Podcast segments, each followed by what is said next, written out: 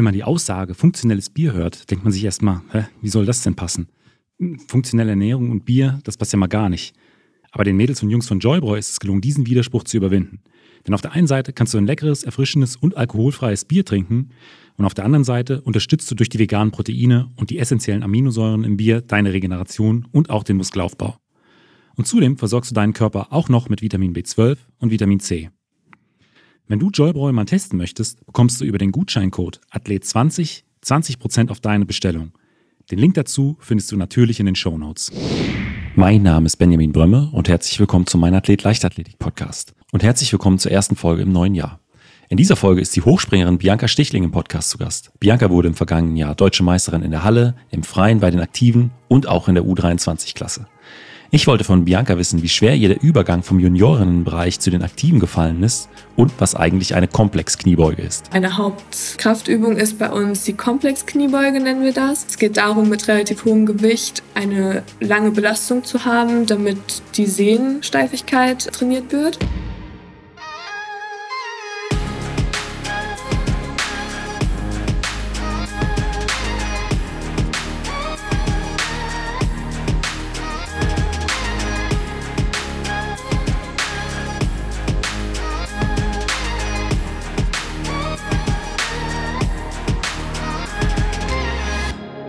Mein Athlet, der Leichtathletik-Podcast aus Frankfurt am Main.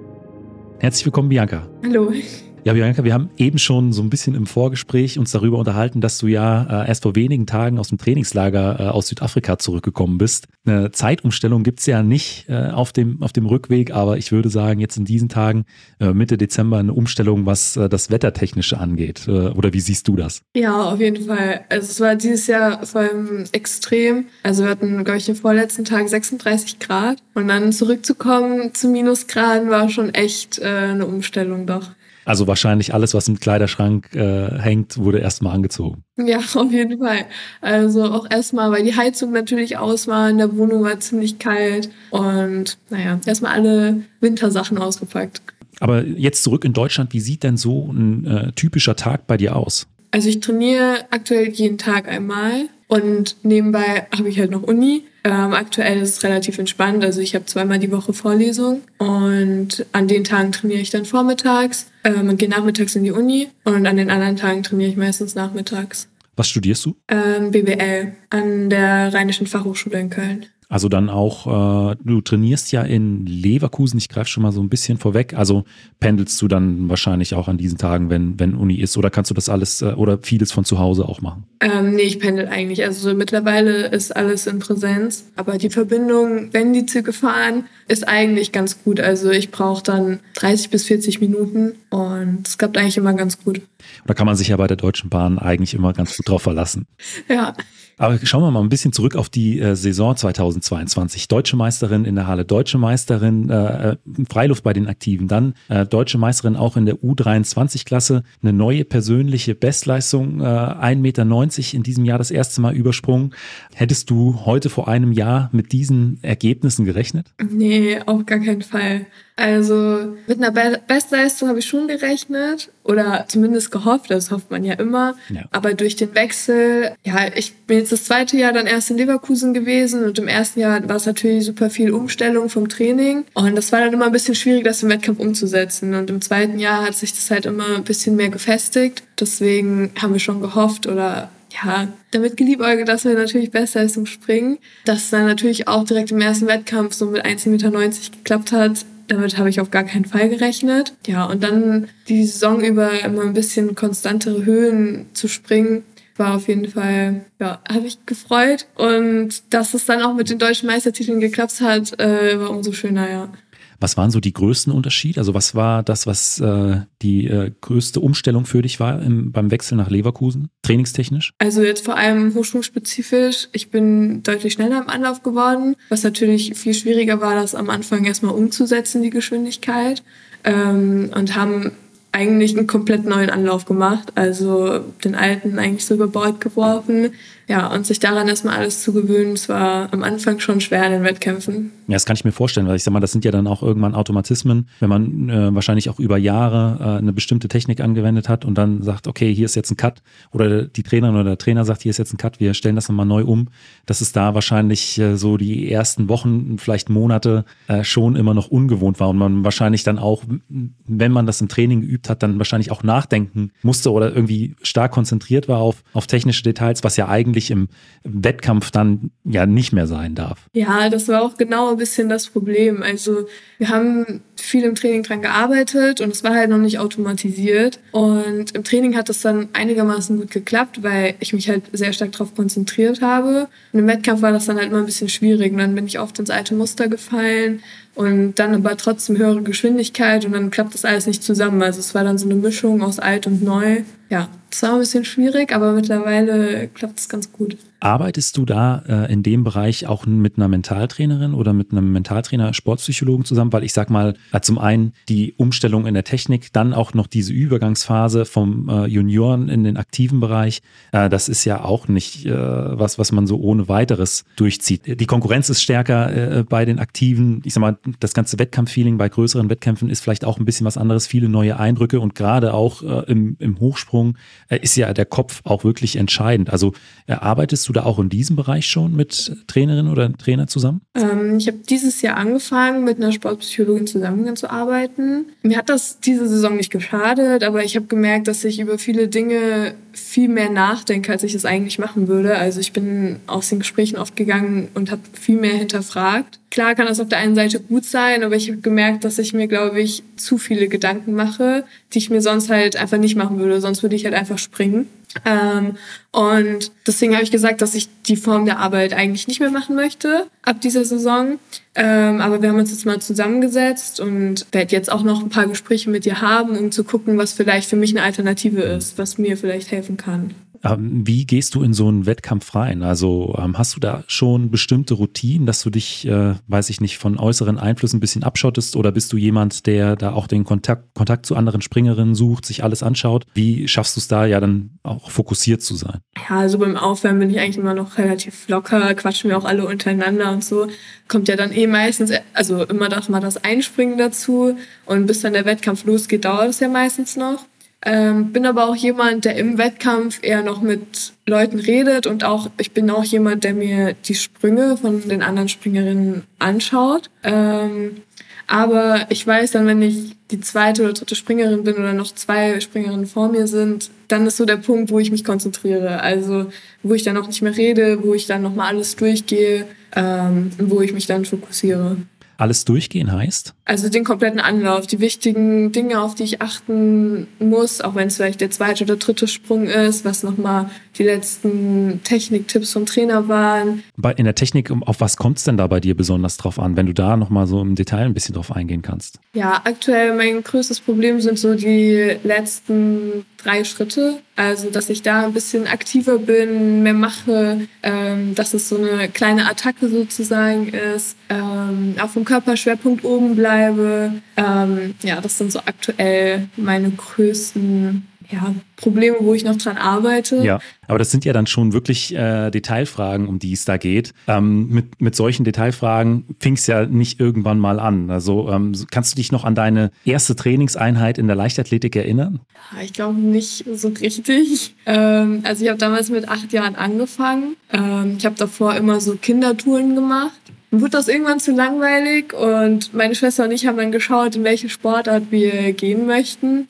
Und meine Schwester hat sich dann damals für Leichtathletik entschieden und dann war ich bisschen so, ja, ich gehe erstmal mit mit meiner größeren Schwester. Aber mir hat es eigentlich von Anfang an Spaß gemacht. Ja, und dann bin ich dabei geblieben. Deine Schwester auch? Ähm, nee, mittlerweile nicht mehr. Also, ja. Aber mit acht Jahren dann äh, so die äh, typische Kinderleichtathletik-Ausbildung äh, wahrscheinlich äh, durchlaufen. Und ähm, wann hast du dich dann irgendwann auf den Sprung konzentriert, den Sprungbereich? Ja, genau. Also am Anfang war es ja dieser typische Dreikampf mit Sprint, Wurf und Weitsprung. Ähm, irgendwann kam ja der Vierkampf mit Hochsprung dazu und man hat halt schon gemerkt, dass mir das einigermaßen liegt und dass ich auch nicht davor Angst hatte oder so. Und ich glaube, ich weiß nicht genau, mit 14 oder so hat sich das so ein bisschen rausgestellt, dass auf jeden Fall hoch, also dass es in die Richtung Sprung geht und in die Richtung Hochsprung. Ja, und hat gut geklaut. Aber gab es da irgendwie einen Wettkampf, der vielleicht da so ein Schlüsselmoment war? Hm. Ja, es gab damals so eine Kadersichtung, wo so allgemeine Tests gemacht wurden und daraufhin bin ich erstmal nicht in den Landeskader gekommen. Und ich bin dann aber in dem Jahr 2015 bei einem Wettkampf 1,66 Meter gesprungen. Das waren damals die Norm für die deutschen ähm, 16 Meisterschaften. Und das war so das erste Mal, dass man gemerkt hat, so, ja, das ist nicht so schlecht und daraus kann man eigentlich was machen. Und äh, dann wahrscheinlich im darauffolgenden Jahr äh, warst du dann auch im Kader. Ja, genau. Aber ich sag mal, eine, eine gute oder äh, herausragende Leistung in, äh, in einer Disziplin sind das eine, ähm, aber man braucht ja auch irgendwie so ein bisschen, äh, es muss ja auch kitzeln, wenn man äh, an, an, beim 100-Meter-Sprint an die Startlinie geht, wenn man beim Hochsprung in den Startbereich geht und anläuft. Ähm, was, was macht denn der Hochsprung für dich zu was Besonderem? Oder sagst du, ich mache es einfach nur, weil äh, ich da erfolgreich bin? Ja, also zum einen finde ich es cool, dass es so eine technische Disziplin ist, also dass man da an so vielen Stellen arbeiten kann und immer wieder eigentlich was verbessern kann. Ja, und es ist einfach das Gefühl, auch wenn man abspringt und sich mal richtig trifft, das ist einfach was ganz anderes als auch einfach ein normaler Sprung. Also auch wenn da ein anderer Sprung nicht schlecht ist, wenn man sich einfach einmal so optimal trifft, fühlt sich einfach ganz anders an. Ja, und auch einfach der Wettkampf an sich, also ist halt ganz anders aufgebaut als im Sprint. So, man hat immer drei Versuche, es geht immer höher. Man hat einfach nicht nur einen Versuch, man kann sich immer weiter eigentlich steigern im Wettkampf sind es auch so ein bisschen diese, ich sag mal, etwas kleineren äh, Wettkämpfe, aber dann für, dafür mit Musik. Also es gibt ja diverse Hochsprung mit Musik-Meetings, wo die Zuschauer wirklich halben Meter neben dem Anlauf äh, sitzen. Also ich glaube, es gibt kaum eine Sportart, in der äh, Zuschauer und Athletinnen und Athleten enger zusammenrücken. Ist es vielleicht auch äh, das, was da so den Reiz ausmacht? Ja, auf jeden Fall. Also ich finde, ich springe allgemein super gerne in der Halle und meistens sind das ja dann auch Meetings in der Halle. Deswegen finde ich die Hallensaison echt cool. Ähm, und die Meetings mit Musik machen einfach am meisten Spaß. Also es ist alles so fokussiert halt auch auf den Hochsprung, was voll oft im großen Stadion halt nicht so der Fall ist. Und die ganze Halle klatscht an und es ist einfach ein ganz anderes Feeling, ja. Wenn heute äh, ein Hochsprung mit Musikwettkampf wäre, welches Lied würdest du auswählen? Ich springe immer zu Parachute. Ich weiß nicht, von wem das ist. Also das ist im Prinzip so dein, äh, der Titel, mit dem du immer äh, dann bei, bei diesen Wettkämpfen an den Start gehst. Ja, genau. Äh, wir haben uns ja äh, ganz am Anfang schon über das Trainingslager unterhalten, auch so ein bisschen deine äh, neue Trainingsumgebung oder nicht mehr ganz so neue Trainingsumgebung in Leverkusen. Deswegen jetzt meine Frage, bei wem trainierst du denn genau? Und äh, trainierst du da allein oder seid ihr in einer Trainingsgruppe? Ähm, ich trainiere seit zwei Jahren in Leverkusen bei Hans-Jörg Thomaskam. Ähm, in der Trainingsgruppe mit Matthäus Przybilko, Florian Hornig und Tom Ediger. Also, also dann auch, eine reine Hochsprunggruppe mittlerweile. Und auch mit sehr, sehr viel Erfahrung. Ja, auf jeden Fall. Ist das auch so ein Punkt, der dir vielleicht äh, in den letzten äh, Jahren oder in diesem Jahr auch noch mal ein bisschen geholfen hat? Weil ich sag mal, wenn du da solche Topspringer auch mit bei dir in der Trainingsgruppe hast, ähm, den einen oder anderen nützlichen Tipp werden die ja mit Sicherheit auch auf Lager haben. Ja, klar. Also allgemein, ich war früher immer die einzige Hochspringerin. Es macht schon einen großen Unterschied, dass wir halt nur Hochspringer sind. Wir pushen uns alle, machen halt die Übungen auch gemeinsam und so. Ja, und mit Matze vor allem, der halt super viel Wettkampferfahrung hat, äh, kann man sich da schon die ein oder anderen Tipps abholen, ja. Und wie sieht denn bei euch dann so eine Trainingswoche aus, wenn es dann wirklich so ein bisschen mehr in die äh, Spezifik reingeht? Also grundsätzlich sind die Trainingswochen bei uns immer gleich aufgebaut, also auch im Aufbau und in der Wettkampfphase. Wir machen montags immer ein bisschen Sprint, dienstags und donnerstags steht immer Technik und Kraft auf dem Plan. Ähm, mittwochs und samstags sind Läufe und freitags ähm, sind halt noch Sprünge. Und ja, wenn es halt spezifischer wird in der Wettkampfphase, ist halt, dass wir an den, in den Technikeinheiten vor allem die Wettkampfanläufe ähm, springen und im Aufbau sind es natürlich dann öfters auch mal kürzere Anläufe oder irgendwelche speziellen Übungen. Ja, und in der Wettkampfphase halt der reine Wettkampfanlauf, dann wird auch oft gar nicht mehr so viel gesprungen, wenn es gut klappt und dann am Wochenende ein Wettkampf ist. Du hast das Krafttraining angesprochen. Wie sieht es bei euch aus? Mm, wir machen sehr viel dynamische Sachen im Krafttraining. Eine Hauptkraftübung ist bei uns die Komplexkniebeuge, nennen wir das.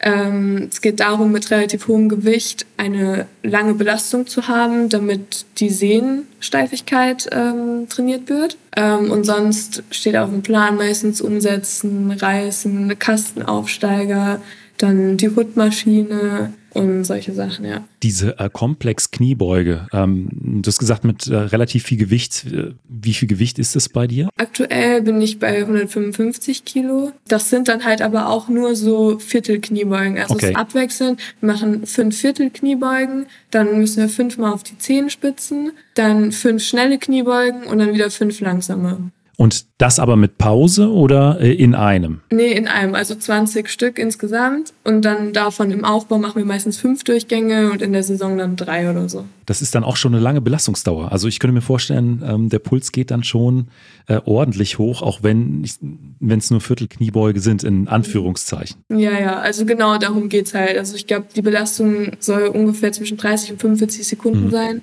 Das ist dann halt auch die Sehnensteifigkeit trainiert.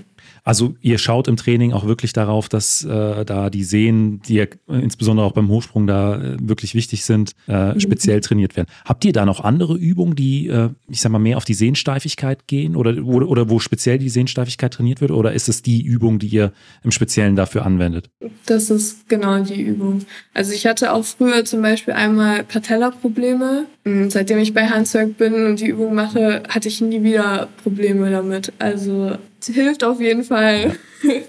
Was machst du darüber hinaus für die Regeneration und Verletzungsprophylaxe? Weil, ich sag mal, die Sprünge, das ist ja schon alles äh, sehr intensiv. Das sind sehr, sehr hohe Belastungen für Sehen, für die Knochen, für die Muskulatur. Also ähm, habt ihr da noch äh, bestimmte Sachen im Programm, um ja Verletzungen vorzubeugen? Außer ähm, eben der, dieser speziellen Kniebeuge? Nee, also sonst allgemein regelmäßig Physio und Eisbad, was halt in Leverkusen auch super angebunden ist. Also die Praxis ist ja direkt in der Halle und wo auch ein Eisbad dabei ist und so. Wir haben ganz am Anfang auch schon mal über das äh, Trainingslager äh, gesprochen. Du bist zurück aus Südafrika äh, in äh, Stellenbosch wart ihr. Ist das auch so der Trainingslagerort, der, äh, an den du am liebsten deine Trainingslager verbringst? Oder gibt es noch irgendwas anderes, äh, wo du sagst, das gefällt mir noch besser? Nee, also wir sind im Winter und im Frühjahr immer in Stellenbosch und dann kurz vor der Saison nochmal in Belek. Belek ist auch super schön und man hat da alles, aber Stellenbosch ist nochmal was ganz anderes. Also mit der Umgebung, was man dann halt auch alles machen kann. Das ist schon irgendwie ein ganz anderes Feeling. Wenn du jetzt zurückblickst auf die letzten Wochen im Trainingslager, gibt es vielleicht irgendeine lustige oder spannende Geschichte, die raussticht? Oder nur mehrere Wochen hartes Training? Ja, also bei uns ist es immer relativ hart. Also wir haben im Trainingslager keinen Pausetag. Wir trainieren immer komplett immer im Rhythmus 2-1, 2-1. Klar, an den Tagen, wo man eine Einheit macht, dann wird Nachmittag schon was unternommen, aber und was treibt dich so im Kern an? Also sind es äh, die, die, Erfolge, sind es die Trainingslager, ist es der Kontakt zu anderen Sportlern, Sportlern oder was ist das, was dich so wirklich jeden Tag antreibt? Weil du hast ja noch die Doppelbelastung mit dem Studium. Das macht man ja äh, ähm, wirklich nur, wenn, wenn man auch wirklich dafür brennt. Ja, also das Studium ist bei mir eher so ein bisschen zweitrangig, so nebenbei. Also ich werde das auch ein bisschen strecken. Aber es ist auf jeden Fall, also einfach die Kontakte, die man durch den Sport geknüpft hat, dass man die auch immer in der Halle sieht, immer mit denen Spaß hat beim Training. Ja, und dann einfach selbst das Gefühl, zum Beispiel aktuell, dass ich weiß, dass ich noch höher springen kann und dass man das halt ausreizen möchte. Also, dass man die eigenen Grenzen immer noch so ein Stück weit verschieben kann. Ja. Was ist denn so äh, eine Grenze oder ein Ziel, was du in den nächsten Jahren erreichen möchtest? Ja, also in den nächsten Jahren möchte ich auf jeden Fall, ich würde mal sagen, für nächstes Jahr, ähm, dass so die 1,90 konstant gesprungen werden, dass ich aber trotzdem eine neue Bestleistung springe. Und Ziel sind dann natürlich weitere internationale Einsätze halt bei den Aktiven. Großes Ziel ist natürlich Olympia und wäre natürlich cool, wenn das 2024 schon klappt. Ja, und ich glaube insgesamt im Hochsprung als Ziel sind so die zwei Meter. Das ist so die magische äh, Grenze. Ja, auf jeden Fall. Äh, dann kommen wir jetzt zu den fünf Fragen, die ich jedem meiner Gäste stelle. Und da ist die erste immer, ähm, was dein bisher dein schönster Wettkampf war. Also auch unabhängig von jetzt der Wertigkeit oder dem, dem Ergebnis, sondern einfach an dem die schönsten Emotionen hängen. Ich würde auf jeden Fall sagen, dieses Jahr gab es einen, ähm, wo ich die 1,90 gesprungen bin, weil das einfach so, ich habe das nicht erwartet und es kam einfach so auf mich zu. Aber natürlich würde ich auch irgendwie die EM in München dazu zählen. Ähm, es war der erste aktive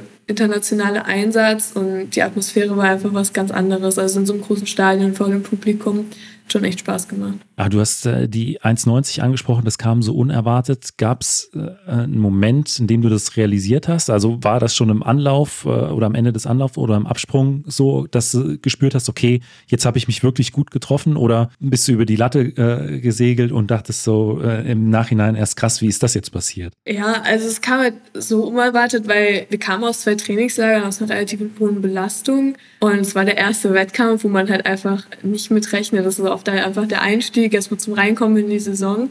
Ähm, und ich bin dann schon 1,87 gesprungen, was für mich schon Bestleistung war. Und das war schon überraschend. Und dann haben wir halt 90 versucht. Und das hat halt einfach direkt im ersten Versuch geklappt. Und ich habe gar nicht damit gerechnet, weil ich auch die sehr stark schon berührt habe, schon auch mit meiner Schulter. Also sie hat sehr stark gewackelt. Ich dachte auch, dass sie auf jeden Fall runterfällt. Und dann, wenn man sich halt, wenn man so auf dem Matschen landet und so abrollt und sieht, da, sieht dass sie halt liegen bleibt, ja, das ist schon ein cooles Gefühl. Ich könnte mir auch vorstellen, dass das sowas ist, was den Reiz beim Hochsprung ausmacht. Also diese Spannungsmomente auch. Ja, auf jeden Fall. Also das dann auch, wenn man weiß, so das Publikum fiebert so mit und man denkt selbst vielleicht, man hat gerissen, aber dann jubeln die schon und dann sieht man das erst. Und auf der anderen Seite, was war vielleicht ein Wettkampf, der äh, ja eine besondere Herausforderung war, vielleicht auch schwierig war?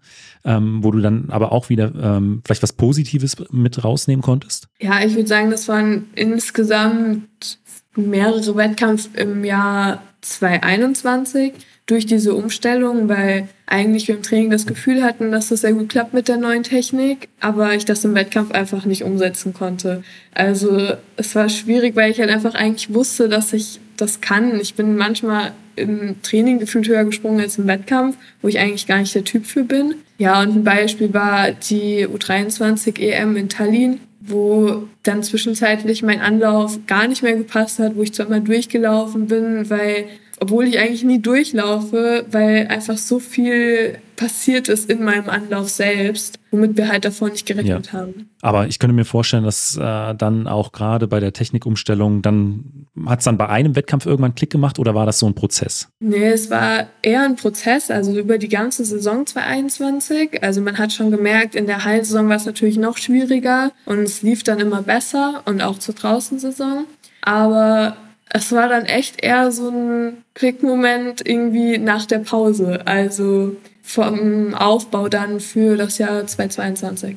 Dann schauen wir jetzt auch noch mal ganz kurz ins Training äh, hinein. Was sind denn so Trainingsinhalte, auf die du dich ganz besonders freust? Ja, eigentlich mag ich alle Einheiten, die mit Springen zu tun haben. Das sind zum Glück relativ viele bei uns. Und das ist eigentlich egal, ob das Technik ist oder ob das andere Sprünge sind. Ähm, machen mir eigentlich alle viel Spaß, ja. Was sind das so für äh, andere Sprünge im Speziellen? Ähm, ja, sei es Sprunglauf, sei es kleine Sprünge, sei es so Kastenaufsprünge, ja, sowas. Hürdensprünge wahrscheinlich, Jabakis. Nee, Macht Hürdensprünge machen wir nicht. Nee. Tatsächlich nicht? Mm Hat das einen Grund? Also so, so beidbeinige Hürdensprünge machen wir nicht. Ja. Nee. Ah, okay. Ist das untypisch für Hochspringer im Allgemeinen, dass man beidbeinige äh, Hürdensprünge macht? Nee, Oder ist es viele machen das. Ja, okay. Ich weiß, ich weiß ehrlich gesagt nicht, warum wir das nicht machen.